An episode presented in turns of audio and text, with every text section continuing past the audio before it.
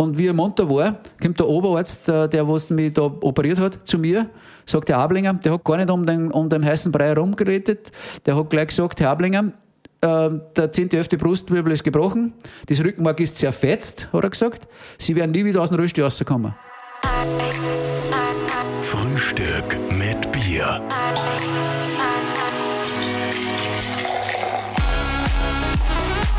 Herzlich willkommen zu einer neuen Ausgabe von Frühstück mit Bier. Heute aus der legendären Bumsen in Scherding. Ah, der Heli hat uns schon begrüßt. Der Bierwirt in der Bumsen mit, Ja. mit zwei Seideln ist er gleich Mit, gekommen. mit drei Seilen für unseren Gast und für uns. Und es ist ja, es ist eine schwierige Sache heute, weil ihr wisst, äh, alle Stammhörer wissen ja, wir sind äh, unterstützt von Gösser, von Linzer Bier und Co., von der Braunion. Und wir sind in der Bumsen. Das ist schwierig, weil der Partner und der Sponsor von unserem Gast ist ja Baumgartnerbier. Da müssen wir Baumgartnerbier trinken. Aber es ist, es ist okay. Ist okay. Es ist einmal aushatschen im Jahr ist Ja, erlaubt. ja. Entschuldigung, liebe Braun. Unser Gast ist nämlich heute zweifacher Olympiasieger, zweimal Silbermedaille, einmal Bronze, Weltmeister, Europameister und ja, Staatsmeister muss man schon gar nicht mehr dazu sagen, das ist eh selbstverständlich. Frisch gebackener Behindertensportler des Jahres. Schön, dass du da bist, Walter Ablinger. Einen wunderschönen guten Tag, die Runde. Freut Servus. mich für die Einladung. Danke, dass ich dabei sein darf. Ja, stoßen wir gleich mal an da mit dem Ja, das können wir gerne Baumgartnerbier. machen. Äh, Ja, ich hoffe, ihr, ihr schwenkt jetzt nicht um vom Größer und vom Linzerbier auf Baumgartner, weil äh, ja, es ist richtig süffig und Ja. lasst euch schmecken. Prost. Ah, ja, das ist ja, da prallen heute zwei Sponsoren aufeinander. Aber ich muss wirklich sagen, also die, die Auswahl der Interview-Location ist perfekt. Also die legendäre Bumsen. Bist du da öfter auch privat?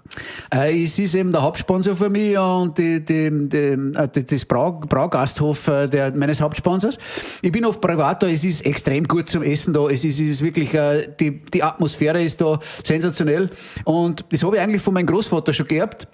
Sie haben gesagt, wann die vor 100 Jahren so circa hat der gelebt, ein gefühlt, naja, Ja. das Ende des, äh, Ende, Anfang, Ende des 19. Jahrhunderts geboren, 1892 oder sowas. Und wenn die früher nach Schering gekommen sind, äh, mit, äh, keine Ahnung, zum Rostbeschlagen, zum, ähm, zum Bauernmarkt, äh, zum, äh, Besorgungen zu, ähm, zu machen, sind sie immer, also es war immer, es war ein Kult, da haben sie immer in der Bumsen eingehört, auf ein Leberkas und, äh, Ja. und, äh, und ein Bier. Und ist bis heute Kult eigentlich, echt so dunkelschwarze äh, Tisch und Sesseln, alles äh, in einem Gewölbe herinnen, das hat wirklich nur einen Touch vom ja, 19. Jahrhundert. Also Ja, ist echt- genau. Und eben, wie gesagt, der, der Großvater, Großvater, der Vater, alle, ist, also die, die Bumsen in Schering ist wirklich ein Kult und äh, äh, ja, wir als Innviertler, Ja, bin ja. der Einzige da am Ja, Tisch, ne? ja. äh, ja, wenn, wenn wir Frühstück mit Bier machen, dann machen wir es natürlich äh, standesgemäß in einem Wirtshaus, in einem urigen Wirtshaus. Ja, sehr gut. Walter, hinter dir liegen die Medaillen, hinter dir steht der Pokal zum Behindertensportler des Jahres. Hast dieses letzte Jahr ähm, eigentlich schon verarbeitet? Das war für viele ein scheiß Jahr mit Corona. Für die war es eines der erfolgreichsten Jahre überhaupt. Äh, Hast du das jetzt schon verarbeitet? Wie, wie sind deine Gefühle? Es lässt sich grundsätzlich eigentlich schwer in Worte fassen, muss ich sagen. Äh, Es war sehr durchwachsen. Ich bin extrem gut aus dem Winter rausgekommen. Wir Sportler wissen ja, äh, wie wichtig die Grundlagenphase im Winter ist. Habe ich sehr gut äh, wirklich trainieren können. Wieso wir Sportler? Ja, ich habe ich hab mir auch gefragt, aber danke. Nur weil ihr einen Adidas Ich Trading-Anzug auch wollte es durchlassen. Nein, ihr beiden macht einen sehr sportlichen Eindruck, muss ich sagen. Vielen Dank. ja, habe leider dann eben mit den Corona-Impfungen ein bisschen einen Rückschlag äh, leiden müssen, ein bisschen Nebenwirkungen. Aber ich will nur jetzt da keine negative Werbung machen zur Impfung, weil ich genau weiß, da, wie wichtig das, das für unsere Gesellschaft ist, dass wir äh, Verantwortung übernehmen für sich und für, die, für unser Leben. Mitmenschen. Äh, ja, mein Immunsystem war ein bisschen angepackt in dieser Phase und, und ähm, habe aber dann mich auf die Europameisterschaft in Schwanenstadt vorbereiten können. Das ist relativ gut gegangen. Ähm, ja, wie gesagt, ist leider ein Rollstuhlfahrerproblem dazu gekommen mit Blaseneffekt, äh, Blaseninfekt und, und eine Nebenhodenentzündung dann noch. Ähm, ich habe das Rennen in Schwanenstadt, ich habe gewusst, äh, ein kurzes Rennen, 10 Kilometer, das drucke ich mit dem Kopf drüber. Ich mein, wenn ich an der Startlinie stehe, bin ich mental sehr stark, muss ich sagen. Und das Helmband zugeht, äh, dann äh, ist der Fokus wirklich nur auf mich und auf mein Bike und auf der Leistung. Ähm, habe aber leider dann mit dem Drüberdrucken mit, dem, mit der körperlichen Ausbelastung eigentlich nochmal einen Rückschlag erleiden müssen und Fieber kriegt. Ähm, hab die WM streichen müssen in Portugal heuer. Und äh, komplett rausnehmen müssen. Zwei Monate wirklich ein regeneratives Training nur äh, eigentlich gegangen und habe aber das Glück gehabt, dass ich äh, zeitig genug vor Tokio, vor die Paralympics in Tokio, zwei Monate vorher wieder wirklich eine intensive Belastung starten können habe. Mhm. Ja, und jetzt liegen die großen Erfolge, Medaillen, äh, ähm, ja, Auszeichnungen, Ehrungen hinter mir. Äh, ich erinnere mich gern zurück. Ich werde als Paralympicsieger wahrgenommen und identifiziert, aber es ist jetzt nicht das, was mich wirklich befriedigt, muss ich sagen. Okay, was ist das? Das? Also, das ist ja eine, das ist eine Frage, die hätten wir eigentlich erst später auf der Liste. Okay. Aber wir können jetzt auch später behandeln. Dreifacher, nein, aber dreifacher Papa, glücklich verheiratet, Paralympicsieger, du hast sportlich äh, alles erreicht, was man erreichen kann. Was, was macht dich dann zufrieden, wenn das nicht? Also, also zufrieden Frage. und befriedigen tut mich wirklich. Man, Abgesehen von meiner Frau natürlich. das wollen wir jetzt einmal vorweglassen. Ja. Ne? Äh, immer das extrem gute Familienklima, was wir zu Hause haben. Meine mhm. Verwandte, meine Freunde, alle ziehen an einen Strang, alle helfen mir irgendwo in einer Form, äh, soweit jeder natürlich für sich selber äh, die Möglichkeit hat. Aber das, was mir einfach am meisten taugt, ist einfach mein Umfeld einfach. Also die Sponsoren, auch, äh, auch das Trainer- und Betreuerteam zum Beispiel. Mein Haupttrainer, der Dr. Etzelsdorfer aus Linz, der betreut mich mittlerweile die 14. Saison mhm. und der hat mich dort hingebracht, wo ich bin. Äh, der, der Sportpsychologe vom Olympiazentrum in Linz, äh, der Mentaltrainer, der Physiotherapeut, der Radmechaniker, da gibt's wirklich neun, zehn Leute, die im Hintergrund von Walter Ablinger arbeiten. Jeder speziell in seiner Sparte und jeder tut sich weiterbilden, fortbilden, wie das jetzt ist, mit einem Querschnittgelähmten zu arbeiten mhm. und auch äh, ja, wie man die bestmöglichen Erfolge rausholt. Und sie sagen, okay, die kriegen ein Feedback in meinem Team, wie es mir dabei geht, wie wir was verbessern können und das macht mich erfolgreich. Also es ist so gesehen auch eine Befriedigung, dass die Leute einen Lohn dafür kriegen, für die harte Arbeit da, oder? Genau. Weil eigentlich ist die Goldmedaille ja dann auch ein Lohn für die für hey, das Ein Riesenteil von dieser Goldmedaille gehört meinem Team. Ein mhm. Riesenteil. Und was mir nur wirklich, und das wollte ich jetzt eigentlich auf den Punkt bringen, äh, ansprechen wollte, das Allerschönste an dem Ganzen ist jetzt nicht der Erfolg und die Auszeichnung und die Ehrung, sondern wirklich, dass es so viele Menschen gibt, die was emotional damit teilnehmen die was einfach da so eine Freude entwickeln. Ich weiß jetzt nicht, ähm, direkte Konkurrenz zu euch ist eh nicht der Ö3-Wecker. Der Gradki hat mich angerufen, wie ich in Tokio war. Mhm. Und eben ein Live-Interview geschaltet und so. Und ja, mich gefragt, wie sich das so anfühlt. Gell? Und ich war einfach also gerade da bei diesem Interview war ich wahrscheinlich noch voll Adrenalin, aber gerade bei diesem Interview ist rübergekommen, welche Freude und welche Dankbarkeit ich für diesen Moment äh, äh, erleben darf. Und, und äh, ja, ich hat extrem viel Feedback auf dieses Interview bekommen. Das habe ich übrigens auch gehört. Ja, ja gefreut mich. Ja. ja. das ist echt lässig. Hey, und da haben erwachsene Männer am Weg zur Arbeit, in der Früh haben sie sich eben ausgestreut, äh, zum Weinen begonnen, weil es eben die Geschichte so bewegt, weil einfach der Weg so äh, bewegend ist, äh, wie wie man aus einem, einem Schicksalsschlag und wirklich, mhm. äh, keine Ahnung, aus einer Situation, wo man keinen Ausweg mehr hat, ähm, ähm, ja, so ein erfolgreiches, äh, glückliches Leben haben kann. Ja, fangen wir vielleicht einmal von vorne an, oder? Du hast ja auch das Buch geschrieben, Ich lebe zweimal. Ähm, wie, ist das, wie ist das mit den zwei Leben? Erklär mal. Genau, habe ich im Übrigen dabei für euch, ne, ja. als kleines Dankeschön, oh. dass ich Einladung gekriegt habe. Äh, ich werde es auch noch gern signieren. Ich lebe zweimal. Äh, der Titel ist entstanden natürlich durch das, dass ich in meinem Leben zwei komplett konträre Leben erleben darf. Mhm. Ich hab, äh, ich kenne die, die Situation, wie es eben vor dem Unfall war.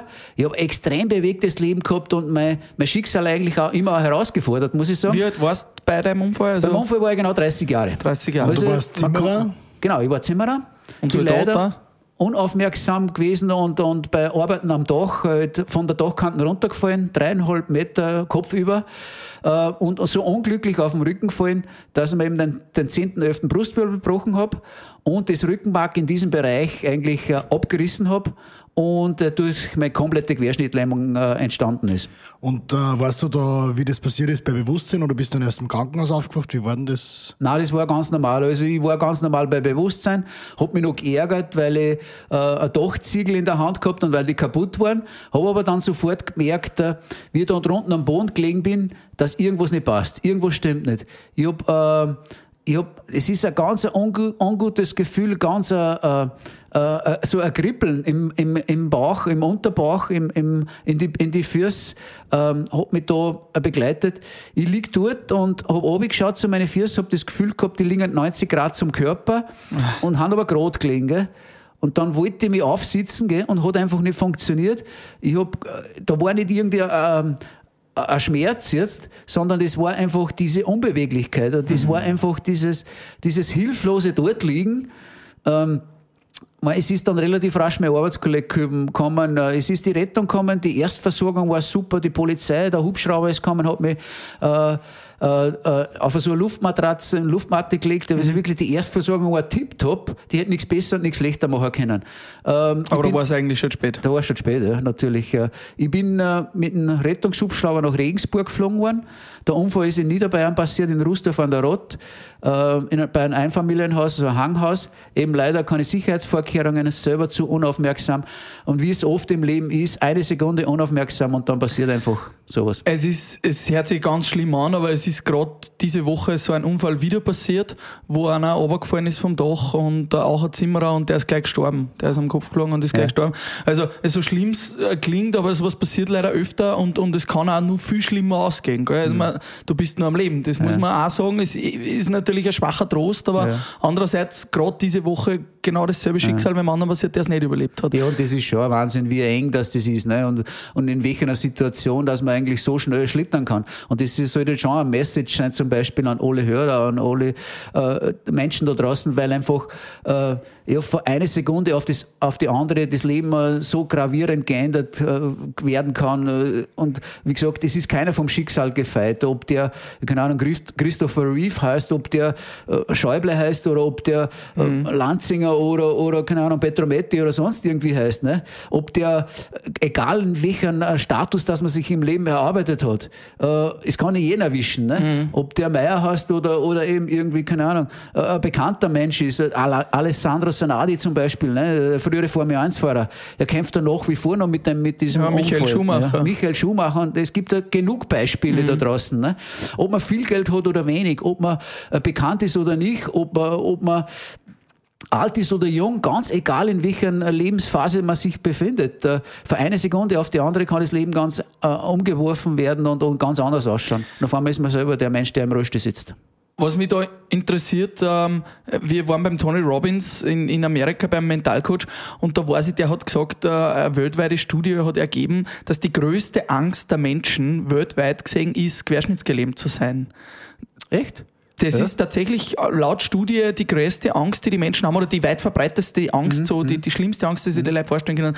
Du hast diese Angst hinter dir. Mhm. Da, gibt's da dann noch was? Ist man da dann abgehärtet fürs Leben und sagt so, wurscht, was jetzt passiert, ich, mein, ich bin querschnittsgelähmt und ja. komme damit super zurecht. Hat ja. man da noch Ängste dann?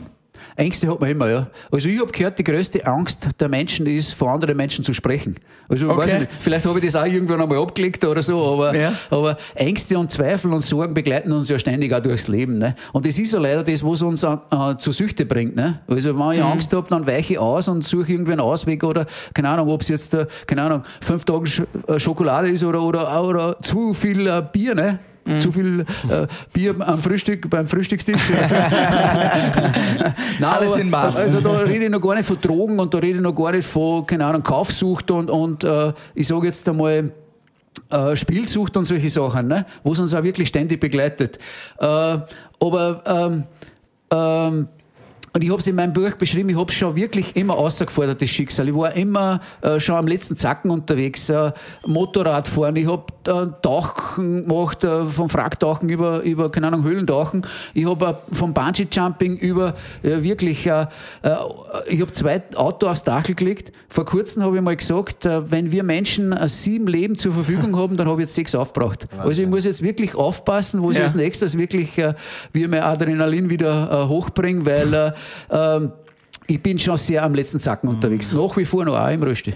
Mich würde noch voll interessieren, du hast 1999 diesen Unfall gehabt, äh, bist dann 2012 äh, das erste Mal Olympiasieger geworden. Wie hast du das geschafft? Quasi, wie war dieser Weg, dass du dein Mindset so umbaut hast, dass du sagst, so, ich akzeptiere die Situation nicht nur, sondern ich lebe die Situation und ich mache eine komplett neue Karriere draus. Genau. Akzeptiert habe ich es eigentlich relativ rasch. Also ich bin dann im Krankenhaus gelegen in Regensburg. Was denkt man denn da, wenn man, diese, also wenn man diese Diagnose kriegt und man ja. weiß, jetzt ist, das hast du wahrscheinlich schon gewusst, wie du im Hubschrauber gelegen bist, oder? Hat man äh, das schon gewusst? Oder, man, man ignoriert es natürlich. Ne? Äh, irgendwann haben sie mir ein Beruhigungsmittel gespritzt und dann habe ich es natürlich nicht mehr gecheckt. Bin dann Mhm. wieder munter geworden nach der Operation, was in Regensburg in Erstversorgung ist, äh, so ein Stabilisationssystem in, die, in den Bruch. Also der Bruch ist stabilisiert worden, in die Wirbelsäule eingesetzt worden. Und wie er munter war, kommt der Oberarzt, äh, der was mich da operiert hat, zu mir, sagt der Ablinger, der hat gar nicht um den, um den heißen Brei herumgeredet, der hat gleich gesagt, Herr Ablinger, der 10. 11. Brustwirbel ist gebrochen, das Rückenmark ist zerfetzt, hat er gesagt. Sie werden nie wieder aus dem Rollstuhl rauskommen. Also er hat da gar nicht gesagt, äh, vielleicht der Heilungsprozess oder die Chance haben wir noch oder sonst wo. Der hat gleich von Haus aus gesagt, nein, also ich, ich werde nie wieder gehen können, ich werde nie, mehr, nie wieder mein, mein, mein, äh, mein, mein halberten Körper könnte ich eigentlich zu Grabe tragen, kann man jetzt sagen. Ne? Wahnsinn. Äh, ja, und dann, da liegt man in dem Krankenbett drin und dann hat man, am Anfang ignoriert man es einmal eine Woche, äh, mal zwei Wochen und dann kommt aber die Zeit, wo man denkt, okay, aus der Situation komme ich wirklich nicht mehr raus. Und das möchte ich vielleicht noch mal kurz anschneiden. Natürlich beeinflusst man das Umfeld auch damit. Ne? Meine Frau, also meine, äh, sie war damals 25 Jahre, ein junges Mädel. Ich habe gesagt, ich will ja keinen Stein in den Weg legen, ähm, aber wir, wir sollten einfach versuchen, keine Ahnung, die Situation bestmöglichst zu bewältigen.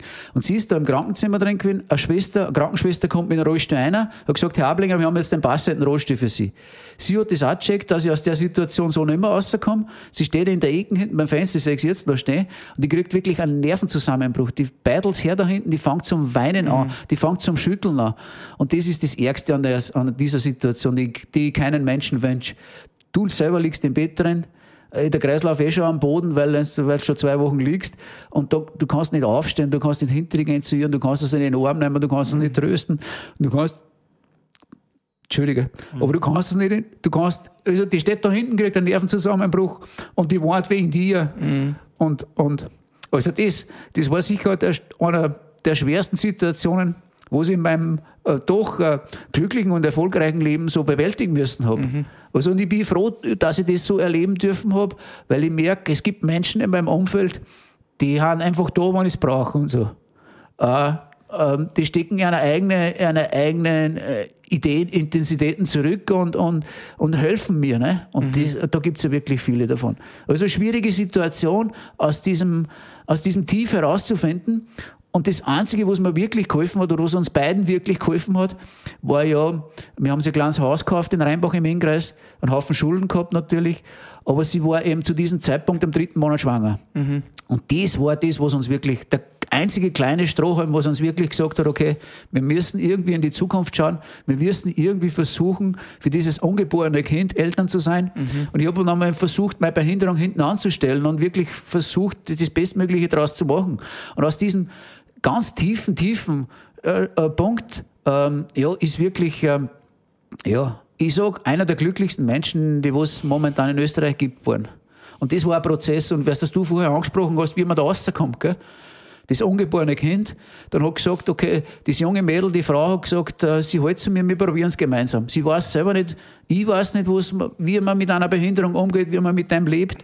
Und sie hat es natürlich auch nicht gewusst. Früher hat man einen, einen Rollstuhlfahrer durch die Stadt fahren gesehen und hat gesagt, hat man sich gedacht, der arme Hund, der sitzt im Rollstuhl. Gell? Und auf einmal ist man aber selber die Person, die, die, die durch die Stadt fahren und diese, diese fragenden Blicke erntet. Gell?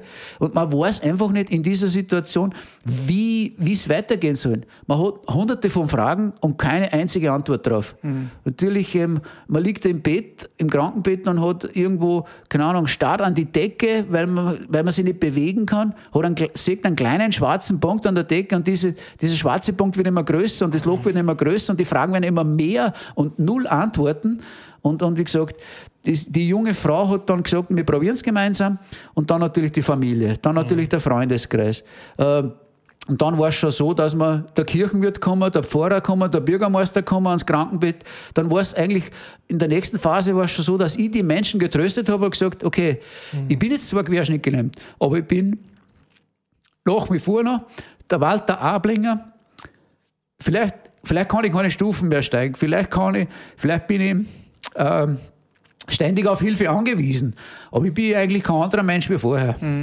Und äh, dann habe eigentlich ich die Menschen schon trösten müssen in meinem Umfeld und gesagt, okay, ähm, ich bin jetzt zwar behindert, aber, aber äh, ich versuche immer so gut wie möglich äh, mein Leben zu meistern. Aber wenn da jetzt das Kind und die Frau und das Umfeld nicht da gewesen wäre, da hat man schon mal zuerst auch Gedanken, dass man sagt, ich will mein Leben beenden, oder? Ja, unbedingt. Also ganz, ga- eine ganz schwierige Phase für viele Menschen. Ich erinnere mich gerade an Geiersbichler Tom zum Beispiel. Er ist in so ein Loch reingefahren und hat leider dann mit Drogen angefangen, weil er einfach, er war ein paar Jahre jünger, wie er einen Unfall gehabt hat, unverschuldet da im Auto oder so, als Beifahrer. Äh, ja, wenn du in so eine Situation kommst, da hast du echt null Ausweg und er ist einfach äh, ja, zu labil und ist einfach in, die, in, diesen, in diesen Drogenrausch reingekommen. Gott sei Dank auch wieder alleine rausgekommen, aber da hat man einfach wirklich nur oft Selbstmordgedanken und wenn man das soziale Umfeld nicht hat, also ich sage immer wieder, bitte, bitte schaut einfach auf euer, auf euer soziales Umfeld. Freunde, Familie, extrem wichtig. Ähm, ähm, äh, ähm, ähm, Vereine zum Beispiel. Oder eben, ich habe dann eine Umschulung gemacht auf Bürokaufmann und ich in einen Arbeitsalltag wieder integriert gewesen, dass man einfach eine Aufgabe hat im Leben. Man muss sich neu orientieren, nach einem Schicksalsschlag. Es gibt immer Wege, es gibt immer Wege, wo man wieder rausfindet, egal ob das jetzt, keine Ahnung, ein finanzielles Problem ist, eine Scheidung oder ein Problem in der Firma mit dem Chef oder äh, ein eigen, bei mir war es meine eigene Behinderung oder ein Todesfall in der Familie oder jeder ist in seinem Leben, steht irgendwann einmal vor, vor Herausforderungen. Und ich glaube, es gibt keine so schwierigen Situationen. Sicher, wenn man selber Krebs hat, äh, keine Ahnung, wenn man mit Frauen redet, die Krebs haben oder vielleicht auch die, die, das Glück haben, den Krebs zu überleben. Jeder denkt einfach anders. Jeder nimmt das Leben einfach anders wahr. Und auch jeder konzentriert sich einfach irgendwie ganz anders als wir vor, äh, vor der Diagnose. Das, Leben, das Leben anders wahrnehmen. Hast du da irgendeine Art Therapie, Coaching äh, oder sagst du, war das wirklich eben genau Learning by Frau doing. und, und das werdende Kind? Genau, ja, eindeutig, das war eindeutig, das soziale Umfeld hat mir einfach eindeutig geholfen. Es gibt die Möglichkeit, Hilfe anzunehmen, äh, Psychologen natürlich in die Richtung äh, oder eben auch ähm, ja, Menschen, die einen gut wohlgesonnen sind. Was mir extrem geholfen hat, ist auch, ähm, ja, die Integration einfach, nach der Neuorientierung, ähm, das langsam aufzubauen. Sport hat mir immer schon geholfen. Und es war anfänglich nur Rehabilitationssport. Also aus den Rest, Restfunktionen, die man am Körper noch zur Verfügung hat, das Bestmöglichste zu machen. Man beginnt in so einer Situation wie ein Baby. Du weißt nicht, wie es ist, wenn du weißt nicht, wie du aufs Klo gehst, du weißt nicht, wie du aus dem Bett rauskommst, du weißt nicht, wie du ins Gewand reinkommst, du weißt weder, ob du überhaupt ein Auto fahren kannst, ob du irgendwie mobil bist. Und du ärgerst dich über jeden Scheiß, über jede scheiß kleine Stufen, weil du nicht drüber kommst alleine. Aber ja, man beginnt das Leben neu zu lernen, wie ein Baby. Und man, man das hat man einfach, ja, ja die, im Prinzip hat mir das zum Olympiasieger gemacht. Die, die, die Steine, die was das Schicksal mir in den Weg gelegt worden hat, aus dem haben wir ein Denkmal gebaut. Hat jetzt nochmal ein Reporterkollege gesagt. Mhm, und da hinten da ist was wahr. Und da, das steht da hinten, genau. Da hinten liegen die äh, Goldmedaillen und der Pokal. Das heißt, solche Auszeichnungen nachher dann auch zu bekommen wie ein Behindertensportler. Du hast da eine mehr oder weniger wichtige F- Verdienstehrung des Landes Österreich bekommen, aber viel, viel wichtiger hast du natürlich das Verdienstzeichen des Landes Oberösterreich bekommen. Was bedeutet da sowas dann? Auch so eine Ehrung, so eine Medaille, so eine Schätzung eines deines, deines äh, Heimbundeslandes? Wie wichtig ist sowas? Also das ist schon genial, ne? wenn man jetzt wo in, keine Ahnung, in, in Sphären aufstoßen kann, wo man wirklich äh, äh, jeder kennt. Man, es ist äh, schon genial, dass einfach wirklich so viele Leute Anteil haben an dem Ganzen. Ne? Und das ist ja das Schöne eben daran, was ich wie ich jetzt erst schon erwähnt habe. Äh, Ehrungen und Auszeichnungen wirklich was Großartiges und, und ich freue mich jetzt mal wieder drüber. Ähm, aber das ist nicht, das ist nicht das, was mich antreibt. Das, deswegen mache ich es nicht. Sondern einfach, ich habe einfach eine Freude an meinem Leben, eine Freude an dem, wie ich die Tage nur erleben darf und, und äh, ja, wie ich mein Umfeld mit beeinflussen kann. Und ich glaube, das ist meine nächste, meine nächste Challenge, was ich vorhab. Ich will äh, irgendwie versuchen, den Spalt in der Gesellschaft wieder zu schließen. Ich weiß nicht, wie es mir gelingt und, und vielleicht dann nur mit meinen einfachen Worten, aber, aber äh, ist, ist glaube ich, eine Challenge, was jetzt vor uns steht. Und aktuell haben wir ja alle in einer schwierigen Situation. Und ich glaube, wie, wie ich jetzt erst gesagt habe, es, sind, es gibt immer eine Möglichkeit und immer einen Weg, da irgendwie das Ganze ähm, auszureizen und, und trotzdem ein glückliches, erfülltes Leben haben zu können. Und War, war dein Ziel damals, wie du, wie du noch im Krankenhaus gelegen bist, äh, ist, wann ist das gekommen, das Ziel Olympiasieger, oder war das nie das Ziel? Nein, das war grundsätzlich nie ein Ziel.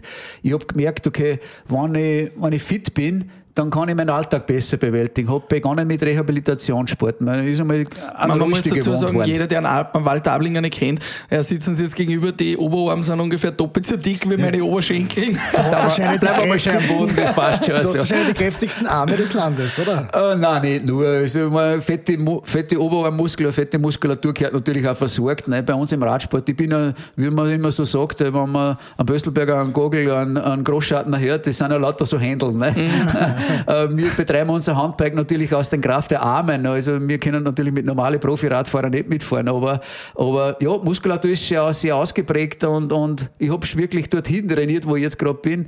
Ja, es ist nicht, nicht wirklich viel. Wenn, es gibt viele Handbiker, die einen, einen, doppelten fetten Oberarm haben wie ich, aber äh, ich bin sehr zufrieden und ich kann äh, ganz gut versorgen und Also äh, Armdrucken möchte ich nicht mit dir jetzt da in der können wir noch, noch probieren vielleicht. Ne? Das machen wir. Der bricht, der bricht mir einen Arm, da bin ich mir sicher. Der dreht die Arme um. habe ich geworfen. Nein, es macht einfach äh, Spaß an dem, äh, was ich mache und so. Und eben der Weg dorthin. Ne? Rehabilitationssport, Freude an der Bewegung, sich mit Gleichversehrten zu messen, war dann die nächste Stufe. Und das hat sich halt so aufgeschaut bis zum professionellen Behindertensport. Und du warst ja acht Jahre lang Soldat. Ähm, hat man da auch so einen, einen Biss, so einen Durchhaltebiss, weil Soldaten sind ja auch für Härte und für Durchhaltungsvermögen und auch wenn du ganz unten bist, wieder nach oben und also hast du das auch beim Bundesheer irgendwie mitgekriegt oder hast du das immer schon gehabt, auch diesen Biss Irgendwie ist mir weiterzumachen? wahrscheinlich in die Wiege gelegt worden. Also diese, diese, dieser Wille, diese, diese, diese Anstrengung, also diese über die, über die Grenzen zu gehen. Weil der, der Teamkollege sagt immer, es gibt nicht mehr wie 100 Prozent. Ne? Weil wenn man, äh, viele Sportler sagen, ja, sie geben da, bei dem Rennen haben sie 120 Prozent gegeben. Also Das geht eigentlich nicht, ne? weil 100 Prozent ist eigentlich das Höchste, was man geben kann. Und, und äh, was der, wir wissen ja, die, die Geschichte mit dem Säbelzahntiger, ne? wenn der hinter einem nachläuft, dann kann man vielleicht 100 Prozent geben. Gell? Aber auch die Goldmedaille in Tokio, die war, ich sage einmal, die ist schon relativ hoch. Ne? Ich sage einmal, 95, 96 Prozent habe ich da sicher geben müssen, dass ich das erreichen können habe. Äh, aber äh, der Biss oder der Wille ist nach wie vor noch sehr groß und, und, und äh, treibt mich nach wie vor noch an. Ähm, was wollte ich jetzt erzählen? Nein, äh, äh, ja, wie du zu dem Ganzen gekommen bist, quasi. Das war eigentlich die Ursprungsfrage. Den, den, den Biss, der dich dorthin gebracht hat, zu Olympia. Ich meine, das ist ja. Ja, genau, der Wille und, und ähm, diese Eigenschaften, wo ich jetzt zum Beispiel, wie du angesprochen hast, vom Bundesheer mitgekriegt habe. Also, äh, wenn man dabei ist, dann denkt man so, ein Scheißhaufen, ne? was tut man da überhaupt? Anfang, ich auch am Anfang, weißt du, ich bin ried eingerückt, gell? und dann haben Das ist sie ja mir- nicht unbedingt die berühmteste Kaserne für Nicht wirklich, super ne? angenehmes Bundeswehrleben. nicht wirklich. Und ich war auch nie der richtige Militarist. Ne? Also so ehrlich muss ich auch sein. Äh, Ich, ich habe mich mit dem ganzen System eigentlich nicht wirklich so gut auseinandersetzen können. Aber ja gut, am Anfang ist es noch ganz lustig. Gell? Da wird da gezeigt, wie man sich im Wald versteckt ne? und wie man die Waffen am besten zerlegt und, und wieder zusammenbaut und so. Das war echt noch ganz cool. Aber dann haben sie nichts Besseres zum tun gehabt mit mir, als wir das mit so einem Wachstellen. Ne? Und dann habe ich halt diesen Schranken jeden Tag, wenn einer vorbeigefahren ist, aufgemacht, schön brav salutiert und dann wieder zugemacht. Dann haben wir gedacht, echt, das ist ein Scheißhaufen. so ein Scheißhaufen. Papa auch gemacht. Und dann bin ich heute, dann haben sie mir den Zettel von den Vereinten Nationen, äh, Dienst im Ausland unter die Nase gehalten, haben wir gedacht, naja, sicher eine gute Alternative zu deinem Schrank auf und zu machen. den Zettel habe ich ausgefüllt und nach Wien geschickt und die haben mich dann Gott sei Dank genommen. Ich war dann wirklich vier Jahre im Ausland unterwegs. An keinem Schranken. An keinem Schranken. Eine sinnvolle Arbeit. Ich habe im Zimmer gelernt und dort auch als Pionier, also im Baupi- Baupionierzug arbeiten dürfen. Geregelte Arbeitszeit von halb sieben bis halb zwei. Und, und um zwei haben wir schon am Strand gelegen. Wir sind in Zypern, war zum Beispiel äh, ein sehr, äh, ja, ein cooles Leben, muss ich sagen, und wirklich sehr viel Party gemacht zu dem Zeitpunkt da. Ähm, und auch gut bezahlt worden dafür.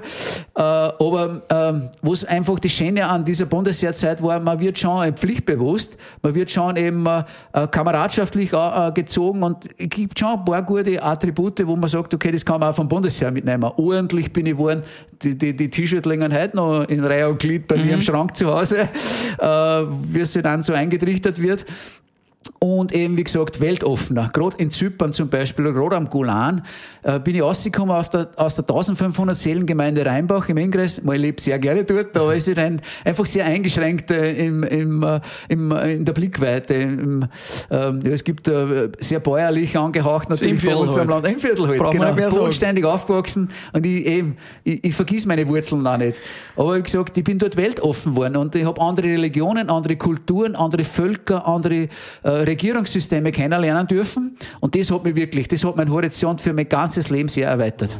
Was war denn das geilste Rennen deines Lebens? Es gibt viele geile Rennen. Ich glaube, ich bin jetzt 373 Rennen oder sowas gefahren. Hab irgendwo Der Linz-Marathon, sag's. ja, Wir sind die Moderatoren. ich weiß ja. Nein, es, es wir zählt, übrigens Werbung machen dafür. zählt unter anderem auch zu den geilsten Rennen. Also Linz, die haben echt immer sehr bemüht. Also mir, taugt- mir macht es ja schon Spaß, wenn der Behindertensport grundsätzlich in irgendwelche Rennen integriert worden, werden kann. Ne? Behind also äh, Wien-Marathon haben wir leider mal ausgeladen worden, äh, Machau-Marathon dürfen wir nicht mehr fahren, äh, Kärnten läuft. Äh, ich will jetzt da keine negative Werbung äh, von Sportveranstaltungen in Österreich machen. Aber das war schon bei uns also beim Moderatorenbriefing am Anfang von den ersten ein, zwei Marathons, wo wir natürlich noch nicht alle Beteiligten kennt haben und so. Da hat es immer geheißen, der Ablinger stehen am Start beim Linz-Marathon, da muss alles passen. So, da- da- das war schon immer Ehre auch für den Linz-Marathon, das habe ich mitgekriegt von den Organisatoren und vor allem im Hintergrund, wenn du da warst, dann hat man gewusst, es wird ein ein spannendes Rennen auch für die Handbiker und das ist die, ja, das war schon eine eine Ehre, euch auch äh, starten lassen zu können da am, am Linz-Marathon. Das habe ich Nein. immer mitgekriegt. Volle cool. Ich finde einfach das klasse, dass wir einfach integriert werden. Und das macht ja das Ganze aus. Ne? Es ist, da wird nicht der Rollstuhl gesehen, sondern der Mensch, der was im Rollstuhl sitzt. Da wird nicht gesehen, okay, fährt der mit einem Handbike oder tut der Inlineskaten oder läuft der oder so, sondern wirklich der ist Teil des Linz-Marathons. Ne? Und das macht es halt einfach würzig. Ne? Also wir wollen ja nicht, wir wollen ja nicht Mitleid erregen äh, mit unserer Situation. Wir wollen aber auch nicht als die Heroes hingestellt werden, ne? weil wir haben einfach ganz normale Menschen. Sicher, äh, wenn du eine Olympiamedaille zu Hause hängen hast, dann hast du Großes geleistet, ist schon klar. Aber, aber trotzdem sind wir nicht anders wie, keine Ahnung, ich sage mal, andere Olympiasiegler auch. Ne? Also wir möchten genauso behandelt werden, obwohl wahrscheinlich werden wir nie die Gagen kriegen wie ein Hirscher, wie ein Meier, wie ein Alaba, wie ein Team oder Wir auch nicht. Wahrscheinlich nicht. Ne? Oder wenn der Herr Wiesberger, keine Ahnung, der Golfspieler erzählt, er im März oder April hat schon genau 1,2 Millionen Euro an Preisgeld eingespielt. Ja, da, da kann ich glaube ich 13 Jahre Behindertensport. äh, äh, keine Ahnung, wird man da zu wenig. Ne? Walter, du hast eben letztes Jahr die Auszeichnung gekriegt, 2021, äh, zum Behindertensportler des Jahres. Ähm, wie gehst du mit dem Wort behindert um eigentlich? Also ist das ein Wort für dich, das passt oder Ja, nein, das passt auf alle Fälle. Ich meine, grundsätzlich geht es nicht um die Bezeichnung. Ne? Grundsätzlich ist wirklich, äh, äh, ja, keine Ahnung, es, es ist auch ein Prozess, sage ich jetzt einmal. Der Heli, unser Bumsenwirt, ist gerade da. Ah, Äh, Heli, wir, Prost, wir ne? stoßen einmal an und äh, mit bestimmen gleich nochmal vier Seilen. Ja, bitte. Ne? Tschüssi. Richtig Frühstück halt. Ein gescheites Frühstück in der Bumsen. Cheers. Wir warten, wir warten schon auf den Biertransport, gell? Mhm. Sagt er. Er kommt gleich. Äh, äh, Das Wort Ja. behindert einfach, das Okay, ja, würde mich behindert. interessieren. Ne? Weil das war auch ein Entwicklungsprozess von der Bezeichnung alleine her schon. Ne? Irgendwann im Mittelalter waren wir mal die Krüppel. Ne? Und dann ist einmal wahrscheinlich durch die Kriege waren wir mal die Versehrten. Irgendwann waren wir mal dann äh, ja, eben äh, behinderte Menschen. Ähm, man kann das Ganze ausreizen, auch, sage ich mal, weil ich, ich glaube, man kann also zum Schluss habe ich mal gehört, äh, es gibt ja die Bezeichnung von Menschen mit besonderen Bedürfnissen. Ne? Mhm. Dann denken wir aber wieder, ja, welcher Mensch hat keine besonderen Bedürfnisse? ja, ne? stimmt. Äh, beeinträchtigt ist auch oft. Beeinträchtigt hört man auch oft, ist aber eigentlich auch eine Minderung von einer Behinderung, weil man beeinträchtigt ist man ja schon, wenn man sich den Finger schneidet. Ne? Mhm. Dann, hat man auch, dann kann man auch vielleicht irgendwas nicht angreifen oder sonst was. Das ist man auch beeinträchtigt. Ja. Es ist eigentlich fast zu wenig. Ne? Also ich würde schon sagen, ähm, behindert passt ganz gut, sage ich jetzt einmal, ne? Auf die Situation für uns Menschen. Und so realistisch muss man sein. Ich weiß ganz genau, dass ich in die Kategorie der Menschen mit Behinderung einfalle. Aber ich bin einfach der Walter Ablinger und ich lebe einfach, ich versuche einfach die, die Behinderung so gut wie möglich zu leben. Viele Menschen tun sich ein bisschen schwer, wenn es an Menschen im Rollstuhl sind, wie sie auf den zugehen, wie sie wie sie reagieren. Ähm, was würdest du denen für Tipps geben? Ja, man kann immer nur sagen, das ist ein outdroschener Spruch, aber, aber man sollte die Menschen so behandeln, wie man auch selber behandelt wird. Ne? Äh, Also Kinder sind das volle lässig, gell, weil die fragen mich, wieso sitzt du im Rollstuhl, darf ich auch mal fahren oder so. Gell? Ja. Weißt du, das ist, da ist das Gerät alleine schon die, die, die, der Reiz. Ne? Äh, Das Allerschlechteste ist natürlich, äh, wenn man sich umdreht und, und wegschaut und, und vielleicht sogar im Hintergrund noch tuschelt, haha, der Behinderte oder so. Oder ich kann auch gar nichts damit anfangen, wenn einer sagt, der ist in den Rollstuhl gefesselt. Ne? Es wird sicher irgendwelche, keine Ahnung, äh, behinderte Menschen geben, die vielleicht Spastik haben oder sowas, die was irgendein Gutum haben, wegen der Spastik vielleicht. Aber ich habe noch nie einen Röstefahrer gesehen, der was irgendwie Ketten, Seile oder äh, Schnur oder sonst irgendwas ein Rösti eingebunden worden ist. Ne? Mhm. Also gegen den Begriff wäre mich schon ein bisschen an Rollstuhl gefesselt. Ich bin schon an Rollstuhl angewiesen. Es ist ein Alltagsgerät geworden für mich genauso wie für euch Schuhe zum Beispiel. Es mhm. muss auch passen und so. Und, und ich kann mich nur mit dem Ding fortbewegen. Hast du auch mehrere, äh, also natürlich ein ja. Rennen, zum, zum Rennfahren ja, ja. ist eh klar, mhm. aber so, dass du sagst, okay, der hat jetzt einen besonderen Style oder was nicht? Ja, hallo, das, das Ding, was ich jetzt gerade vor zur Zeit, ist auch Carbon, Carbon zum Beispiel. Also wirklich das Feinste vom Feinsten. Man, man kann, keine Ahnung, gerade dass man keinen Fuchsschwanz nicht aufgehängt hat, aber, aber was der Alufelgen und so, der man kann schon ein bisschen ins Detail gehen in der Person. das bringt mich eigentlich eh gleich zu der nächsten Frage. Ähm, ein bisschen das Thema Hoffnung, ähm, Wings, vor, wir haben nur eine frische Lieferung. Ja. stoßen wir mal an. Prost. Prost. Prost. Ah, Prost. Das, das gefällt mir da in der Bums, da wird man ordentlich verköstigt.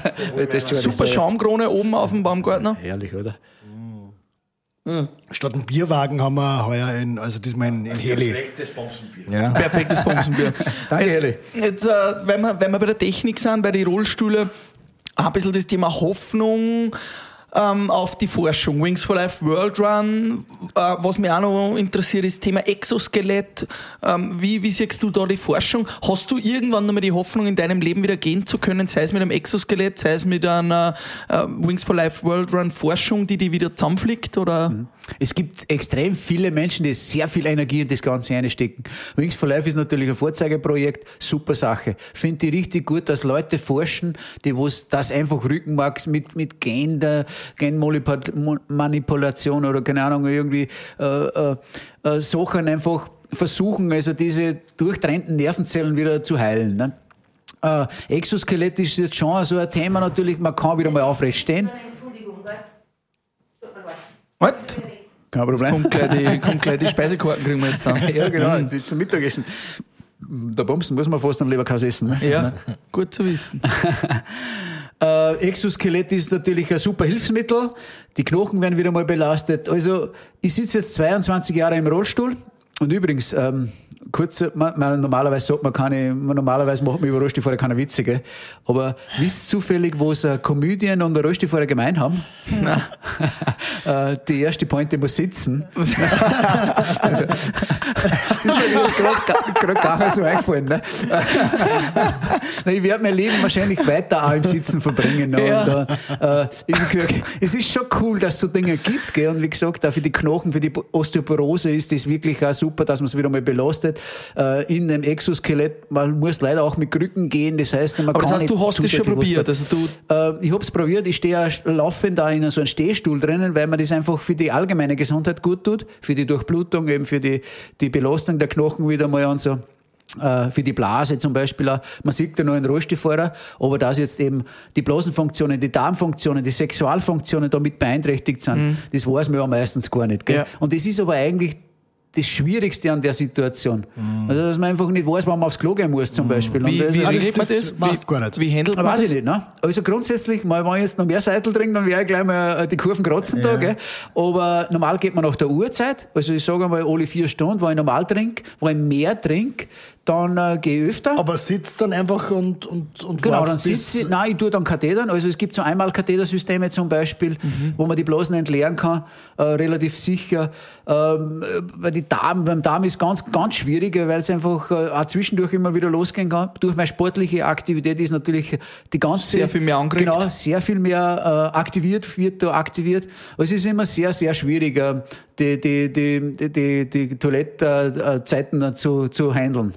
Ja, und vor allem auch die Sexualfunktionen. Man, über sowas redet man normal mit einem Rollstuhlfahrer nicht. Gell? Ja, aber ist natürlich spannend, weil man es nicht oft hört. Ja, genau. Aber es gibt es ja nicht. Und ich gesagt, das, eigentlich im Prinzip gibt es keine blöden Fragen. Ne? Mhm. Man muss nur ein bisschen aufpassen, natürlich schon ein bisschen sensibel mhm. handeln, Klar, ja. das Ganze. Weil ich, ich, ich gehe jetzt da nicht hier und frage einen Rollstuhlfahrer, ja, wie geht's dir beim Sex? Ne? ja. Äh, man, weißt du, normalerweise wird der kleine Walter noch relativ gut durchblutet. Ne? Mhm. Also, das funktioniert noch ganz gut. tut. Aber du hast kein Gespür. Genau, ich spüre es eigentlich leider nicht. Ne? Also wir nehmen einfach Sex ganz anders wahr. Ne? Also bei mir funktioniert Sex einfach viel mehr im Kopf, als wir im, äh, im, im ähm, äh, Gefühlsbereich, ne? sag ich jetzt einmal. Aber du Und dir geht es vor allem auch darum, dass ihr gut geht, ne? ja, genau, auf alle Fälle. Ne? und Also du das kannst aber trotzdem nach wie vor Sex haben, er wird Genau. steif und Ja. du, hast ja auch noch Kinder gezeugt Ja, damit. genau. Also, Gott sei Dank hat eben so ein schlauer Mensch einmal Viagra erfunden zum Beispiel. Ja. Ich mache da keinen. Ja, ja, für, für uns Querschnittgelähmten ist das einfach, äh, ich sage jetzt einmal, äh, ähm, ja, äh, was, was wirklich eine super Sache, ne? Ja. Äh, weil einfach die Durchblutung funktioniert.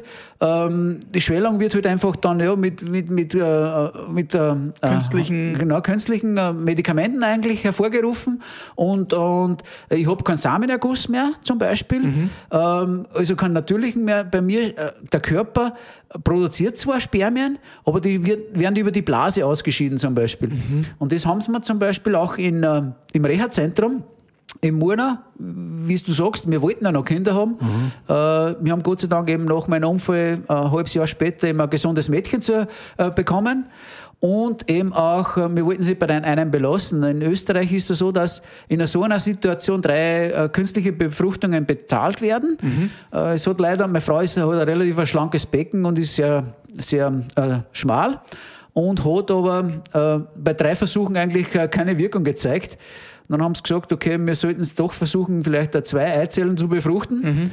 Und äh, dann haben beide was geworden. Und wir haben richtig glücklich über unsere Mhm. Und du hast Familie. drei Mädels. Ich habe drei Mädels, Büchsenmacher, genau. sagt ja, man da, genau. oder? Drei Mädels und der Hund ist auch noch weiblich. Aber es ist wieder ein Zeichen auch nach außen.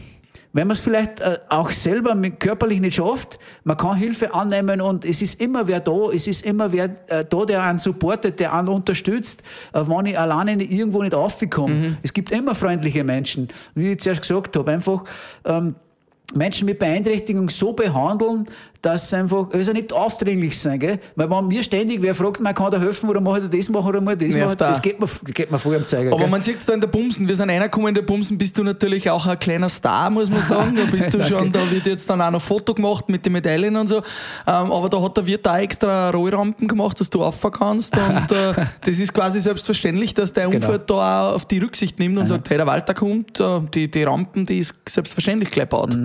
Nein, überhaupt kein Problem. Das ist nur so ein Ding, wo man runterklappen kann. Gell?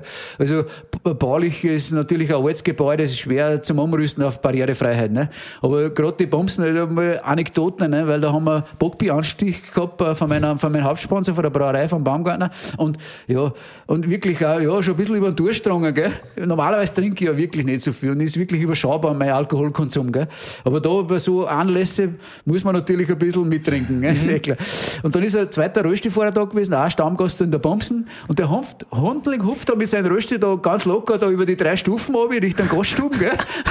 Drei Stufen sind's, ja? Drei Stufen. Und dann man, der unsportliche Typ das kann, dann kann ich das auch. Ne? Ja, denkst du, ne? Hey, ich, ich, mir hat's abgezogen da. ich bin vor der Schank liegen. Gell? Das, das, bringt uns, das bringt uns eigentlich schon zum Frühstück mit Bier, Bierwagen. Bravo. Der Frühstück mit Bier. Bierwagen. War schon die Rauschgeschichte. Das war eigentlich schon die Rauschgeschichte. Ja. Aber hast du nur irgendeine Rauschgeschichte, nur irgendwas Lustiges, was da mal passiert ist? Es gibt ganz viele Sachen. Ich habe eben hab mir ein bisschen Gedanken gemacht darüber. In meiner ersten aktiven Zeit, da war ich wirklich von einem Zeltfest zum anderen gelaufen. Gell? Und, und gestern hat mir erst auch wieder ein Freund darauf aufmerksam gemacht, wie, was für ein Volksfest mein, mein, unsere Hochzeit war. Gell?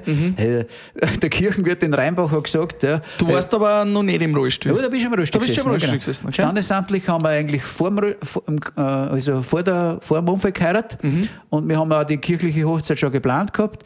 Durch meine UNO-Zeit und so wirklich Einladungen in ganz Österreich verschickt, an die UNO-Kollegen damals auch und so.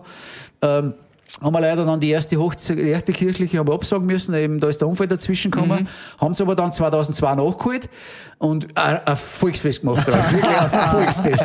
Äh, der Kirchenwirt hat gesagt, er hat wirklich viel, ein großes Wirtshaus und einen großen Saal und einen Speisesaal und einen Nebenstiebel und einen Gaststumm und, und einen, einen Partystadel, gell.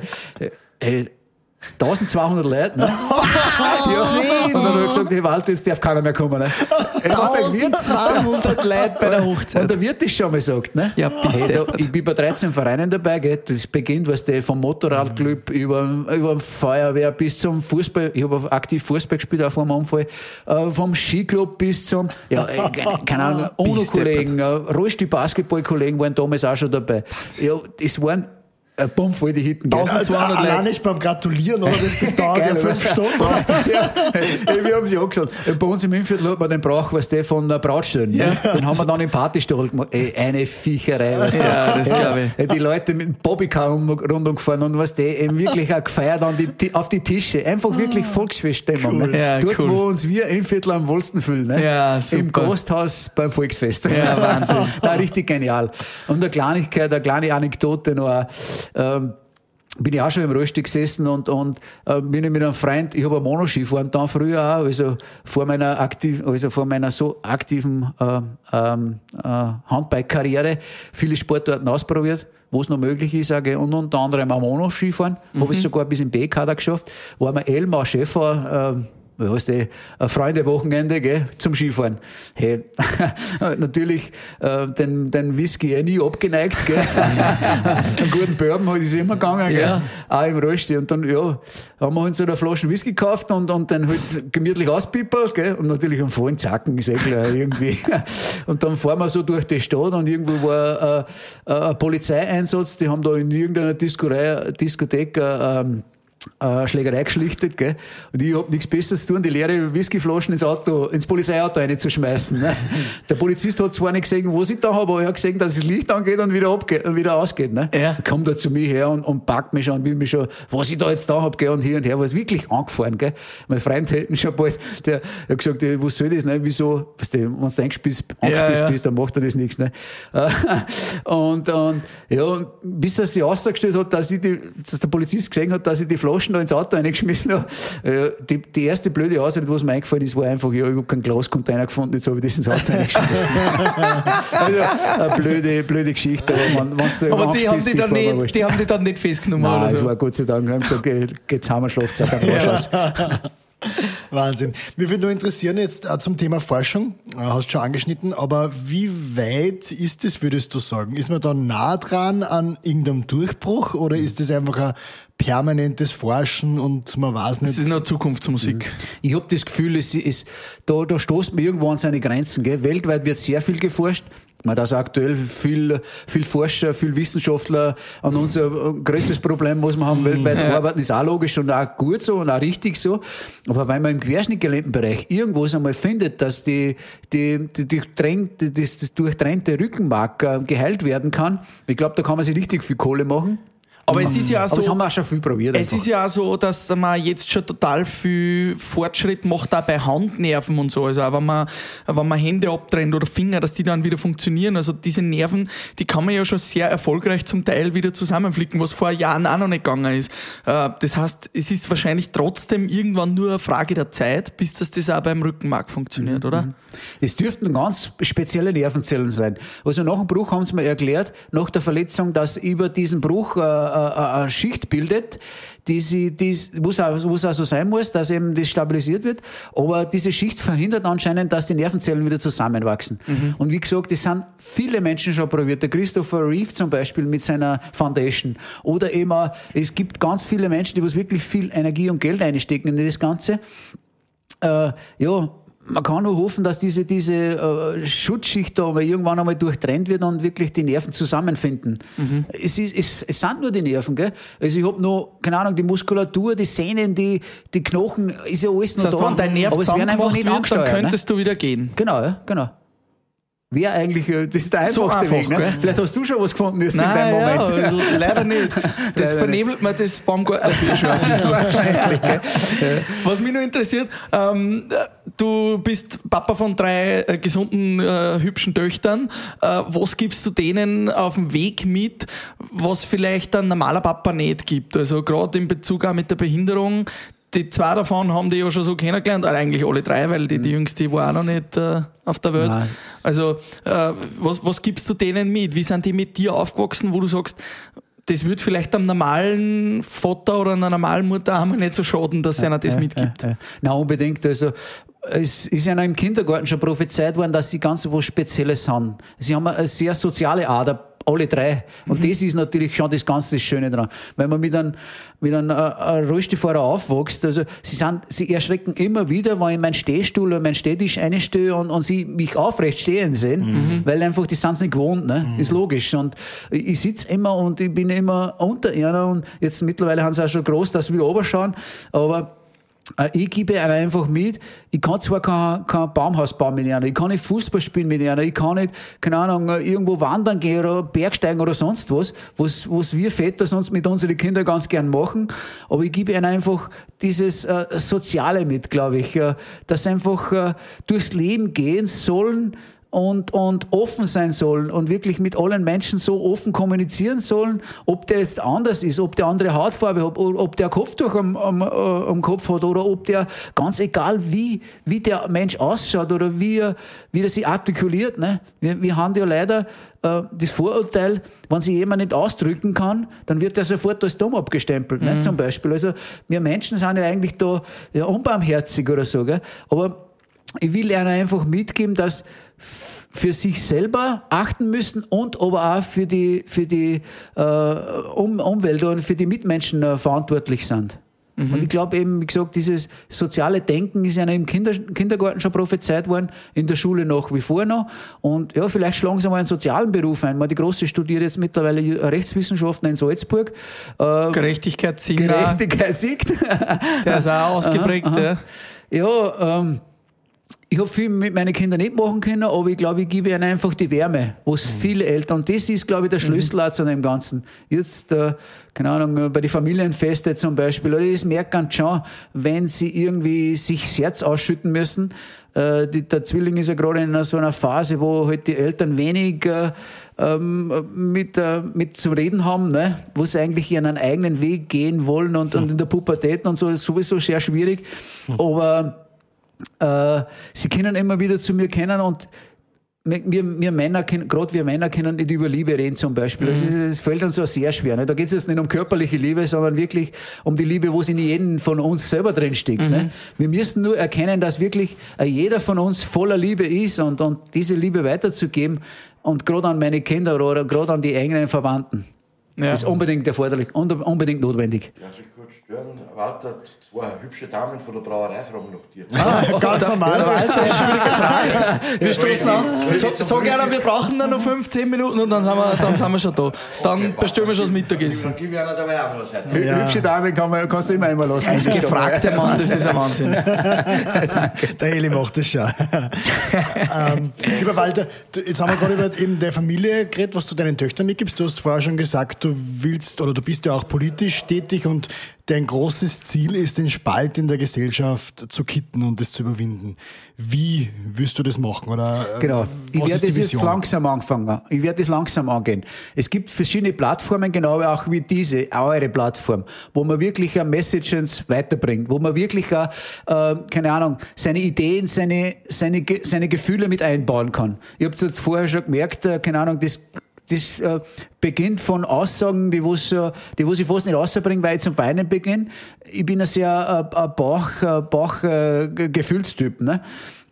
Ähm, nicht wirklich intelligenter Mensch, aber das, was ich erzähle, glaube ich, das kommt bei den Menschen an. Und gerade so Plattformen wie eure oder gerade so äh, Möglichkeiten, ich werde jetzt in nächster Zeit ich habe alles erreicht, was es im Behindertensport zum Erreichen gibt. Und ich werde in nächster Zeit, der, der Weg nach Paris werde noch beschreiten, sportlich.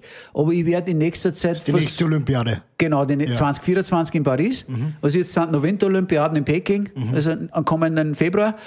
Äh, haben die Behindertensportkollegen aus dem Winter an der Reihe und die nächsten Sommerspiele haben dann 2024 in Paris. Ich werde meine sportliche Karriere bis dorthin auslegen und aber das anders sehen. Ich, ich habe niemanden mehr was zu beweisen, außer mhm. vielleicht mir selber. Ich brauche niemanden, keine Sponsoren, keine, keine Ahnung, kein Sportministerium, kein, kein Fachverband mehr irgendwas beweisen, weil ich einfach alles erreicht habe, was es im Behindertensport zum Erreichen gibt. Äh, wo sie eben an die Menschen transportieren will. Und wie gesagt, da brauche ich Plattformen wie eure, dass äh, das an die, zu den Menschen kommt. Ähm, meine Einstellung zum Leben, mein, äh, dein Willen aus einer schwierigen Situation wo, das Beste zu machen. Äh, und es kommt der Hauptsponsor auf mir zu, äh, der mir diese Plattform vielleicht aufgeben kann. Also es geht nicht darum, um einen Walter Ablinger bekannter zu machen oder populärer zu machen oder, oder dass, ich will mir auch nicht als Vorbild aufdrängen. Mhm. Wenn jemand sagt, okay, das, was der Walter Ablinger macht, ist in Ordnung so, das ist okay, das, das taugt mir, aber ich will ja nicht jemand sagen, du musst das genauso machen, das, ist, das will ich ja nicht. Mhm. Ich will, ich kann jedem gerne einen Ratschlag geben, wie man wirklich äh, vielleicht äh, aus meiner, aus meiner Lebenssituation natürlich erzählen. Ich kann nur meine Geschichte erzählen. Mhm. Äh, ich will ja nicht irgendwen anderen irgendwas anderes aufdrängen. Äh, jeder muss sein Leben selber leben und das ist das Wichtigste. Wir müssen uns bewusst werden, dass jeder für sich selber verantwortlich ist und jeder für sich selber zuständig ist. Und wir aber auch in einer Gesellschaft leben, wo wir für die anderen Verantwortung übernehmen sollten. Ähm, Genau, und dieser Spalt, also diesen Spalt in der Gesellschaft will ich versuchen, mit meiner Person zu überwinden und eben auch in, auf verschiedenen Plattformen. Sei es dann vielleicht äh, irgendwann, keine Ahnung, auch äh, äh mit einem Blog, äh, mit einem eigenen, sei es mit, äh, mit Werbung, mit, mit als Testimonial irgendwas, gell? sei es mit, mit, mit persönlichen Gesprächen. Vorträge machst du ja auch? Vorträge mache ich auch, genau. Und es gibt wirklich viele, viele Menschen, die, die äh, durch meine Geschichte eben auch zum Nachdenken kommen und zum Weinen beginnen. Und, mhm. und das fasziniert mich schon wieder. Weißt du? Ich kann einfach, ja, ich habe nie einen Rhetorikkurs gemacht. Ich bin kein Psychologe, ich bin kein Mentaltrainer, ich bin, kein, ich bin einfach der Walter Ablinger, genauso wie er aufgewachsen ist bei uns im Innviertel, da bodenständig und ehrlich und, und anständig und, und auch religiös. Also für das bin ich meine Eltern extrem dankbar, dass sie mich so erzogen haben, wie, wie sie mich erzogen haben. Ich bin in einem Haus aufgewachsen, das ist, glaube ich, 180, 200 Jahre alt. Mhm ein Holz, Holzhaus, gell? da haben die Eisblumen innen gestanden bei, bei, bei den Fenstern. Gell? Wir haben noch einen Ofen gehabt im Haus und wirklich das Wasser selber warm machen müssen zum, zum Waschen und solche Sachen. Wirklich äh, in, in, in äh, bescheidenen Verhältnissen aufgewachsen. Aber das, was mir meine Eltern mitgegeben haben, und das ist für alle anderen da draußen genauso wichtig, die Prägung vom Elternhaus, das ist einfach der Schlüssel zum, zu einem glücklichen Leben. Und äh, ja, wenn, man das, wenn man die Bodenständigkeit nicht verliert, glaube ich, äh, dann kann man auch mit einfachen, mit einfachen Worten Leute zum Nachdenken bringen. Und das möchte ich einfach irgendwie versuchen, auf ganz Österreich auszuweiten. Mhm. Dass man einfach sagt, okay, ein einfacher Mensch aus einfachen Verhältnissen, nur durch ein vielleicht man kann das nennen, wie man will, ob der Jesus heißt, ob der Allah heißt, ob der Buddha heißt, ob der Muhammad heißt, ob der, keine Ahnung, Manitou heißt oder Ganesha oder sonst irgendwo. Mhm. Ganz egal, wie der Typ heißt da droben. Man braucht irgendwas an das, was man glauben kann ob das Universum heißt, man, viel glauben an irgendwelche Energien oder irgendwie, keine Ahnung, an die Natur. Es ist, gibt da so viele Sachen, wo wir Kraft schöpfen können. Mhm. Und ich glaube, es ist wichtig, dass wir Menschen was haben, an das, was wir glauben können. Mhm. Und das, was uns Halt gibt. Und gerade in schwierigen Situationen braucht man das. Mhm. Und immer schön dankbar sein. Also nicht nur dankbar sein, wenn es uns schlecht und dreckig mhm. geht, sondern wirklich auch dankbar sein, dass wir in der Früh die Sonnenaufgänge sehen, mhm. zum Beispiel. Das Gegenwärtige. Und genau. So ich heute tatsächlich. Ich habe heute in der Früh schon ein Foto gemacht vom Sonnenaufgang, Geil, weil ich so dankbar war, weil er so schön war. Bist du bist einfach ein geiler Typ, muss ich sagen. Ja, das ist echt super. Ja, wenn man sowas erkennt, gell? Also, wir leben so in unserem Trott dahin, gell? Ja. Aber wirklich, wenn man das sagt, wie cool das ist, wie schön das bei uns in Oberösterreich ist, mhm. da kriege ich ja schon wieder Ganselhaut und nasse Augen. Gell? Möchte ich gar nicht nach Niederösterreich fahren.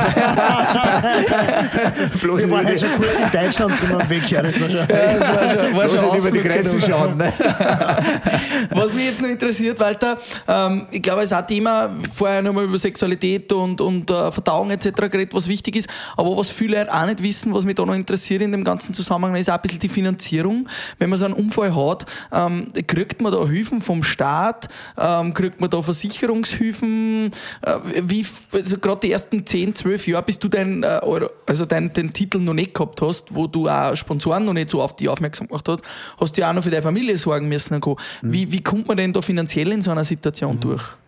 Das Allertraurigste an der ganzen Situation, wenn man einen Unfall hat, dann äh, ist man zweigespalten, sage ich mal in Österreich. Ne? Es werden leider, diese Gesellschaft wird äh, ähm, ja, unterschiedlich behandelt. Wenn man jetzt einen Freizeitunfall gehabt hat, wo man eben, keine Ahnung, Motorrad, Fallschirmspringer, keine mhm. Ahnung, Paragleiten, Skifahren, Snowboarden oder sonst irgendwo schwimmen oder so, wo wirklich auch in der Freizeit ein Unfall passiert, da hat man extreme Probleme, extreme ähm, äh, finanzielle Probleme auch wenn man nicht irgendwie wieder in den, Alltag, in den Arbeitsalltag integriert werden kann, da hat man echt massive Probleme. Wenn man aber jetzt einen Arbeitsunfall gehabt hat, so wie in meinem Fall, dann ist das sehr gut von der, von der Versicherung abgedeckt. Ne?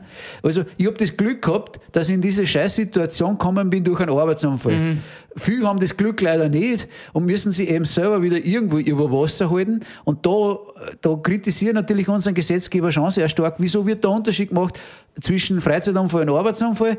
Äh, der hängt genauso scheiße beieinander mit Ja, seiner Querschnittlähmung. sitzt genauso im ne? Rollstuhl, Der ja. sitzt genauso im Rollstuhl, geht vielleicht sogar noch schlechter, hat vielleicht nicht das soziale Umfeld, wie sie auch ich gehabt habe, ne? Wo es mir halt gegeben hat. Aber, aber äh, die Situation selber zu bewältigen, ist schon klar, dass da viel brechen dran an dieser finanziellen äh, Situation nochmal. Bei mir war es eben Gott sei Dank Arbeitsunfall. Äh, der Versicherungsträger kommt da relativ viel auf, also Hilfsmittel, eben Katheter und solche Sachen. Du brauchst ja auch dein Haus, du hast gesagt, du hast ein neues Haus gebaut, das wird auch nicht behindertengerecht gewesen sein am Anfang, oder? Also Nein, gar Äh, nicht. Lift und, und, und alles Mögliche braucht man Ja, da, ein neues genau. Auto und, und Co. Das das ist ja, kostet eine Schweinekohle. Ne? Also Ja. der Rohstuhl alleine schon, weiß ich nicht, 6.000, 7.000 Euro, wenn du einen halbwegs einen normalen brauchst. Dann der Lift sowieso, immer solche Sachen. Äh, oder eben ein behindergerechtes Bad habe ich gekriegt. Dann, Mhm. weißt du, das ist echt eine, eine Masse, was da an, an finanziellen Belastungen noch auf einen zukommt. Und wenn man da nicht jemand hat, der was da irgendwie einen unterstützt, ich bin extrem gut vor allem von meinen lokalen Vereinen unterstützt worden. Mhm. Der Fußballverein, wo ich da äh, gespielt habe, auch zum Beispiel, oder eben auch die Gemeinde, da ist ja jeder hinter mir gestanden, haben Benefizveranstaltungen gemacht. Und äh, wir sp- wir spenden auch super gern an Licht ins Dunkel, ist auch ganz wichtig zum Beispiel äh, für wirklich Leute, die es nötig haben.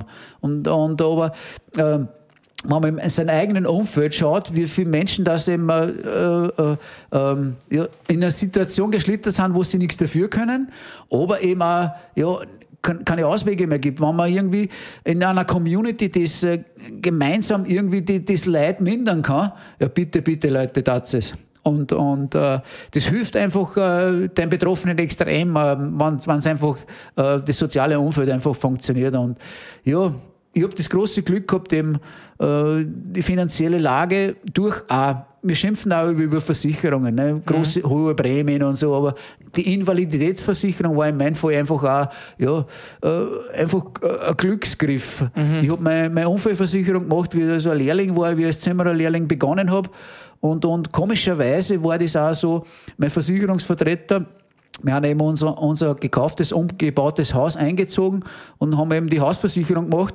Und dann hat er gesagt, na gut, die, die Unfallversicherung ist jetzt, weiß nicht, 15 Jahre alt und da dürften wir mal ein bisschen nachschärfen und dann die Invalidität erhöhen. Ne?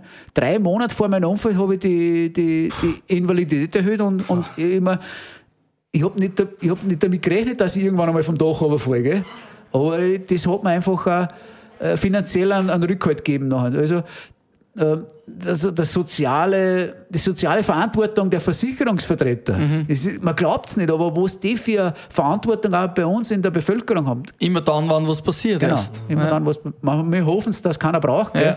Aber, aber wir schimpfen dann ja mal über Prämien, aber ja, in meinem Fall war es halt einfach auch irgendwo Absicherung ne, für das weitere Leben. Walter, vielen Dank für dieses großartige Frühstück mit Bier. Wahnsinn, die Bumsen ist äh, schon hinter dir an und äh, Frauen warten auf dich und äh, Leberkäse und alles Mögliche. Am Ende vom Frühstück mit Bier gibt es nur einen kurzen Bier-Rap, kurze Fragen, kurze Antworten. Bier Word Rap. Die Zukunft stelle ich mir so vor, also in 10, 15, 20 Jahren. Boah, das ist aber eine schwierige Frage. Ich will ganz gern von, ich will gern, gern diesen Planeten verlassen und sagen, danke, dass ich da sein dürfen habe. Danke, dass ich die Erde äh, schöner verlassen habe, als wie ich es vorgefunden habe. Mit mein Rollstuhl ist für mich Äh, sind meine Schuhe irgendwo, keine Ahnung, das ist ein ein Körperteil von mir geworden, das ist mein Fortbewegungsmittel. Das will ich unbedingt noch erreichen. Ist eine schwierige Frage. Ja. Ich will unbedingt äh, meine Familie noch mehr mit mir einbauen. Als Sportler ist man extrem ehrgeizig und extrem ähm, äh, egoistisch. Und äh, wenn ich meine sportliche Karriere beende, dann will ich mein soziales Umfeld viel, viel mehr äh, Energie schenken und viel mehr, viel mehr Liebe schenken. und äh, am Ende fragen wir immer noch, tot oder lebendig, mit wem hättest du gerne mal ein Frühstück mit Bier? Boah, geil war es wirklich. Ich meine, Der wird wahrscheinlich kein Bier trinken, aber der Dalai Lama. Also Mhm. das war echt cool, wenn ich mit denen mal einen Tee trinken könnte. Frisur habt ihr dieselbe und ich begib mich auch schon langsam in diesen Du bist Frisur. auch schon buddhistisch Ja, und, und äh, Walter Ablinger, vielen, vielen Dank für dieses wirklich ehrliche, aufschlussreiche und tolle Frühstück mit Bier. Instagram, Facebook findet man die, da muss man dir folgen, weil man wieder tolle Neuigkeiten aus deinem Leben bekommt und wir freuen uns dann schon auf Paris. Jawohl, anzapft das. Ja, Anzapft ist, die Mädels kommen und Mädelstängerschlange. wir sagen, Das ja, müssen wir bei unserem Model hochleben lassen. ja, wir trinken jetzt nur ein Weißbier mit dem Kali am Gesicht und sagen vielen Dank für diesen Podcast. Vielen Dank, bis bald. Kurz nichts. Servus, aber dir.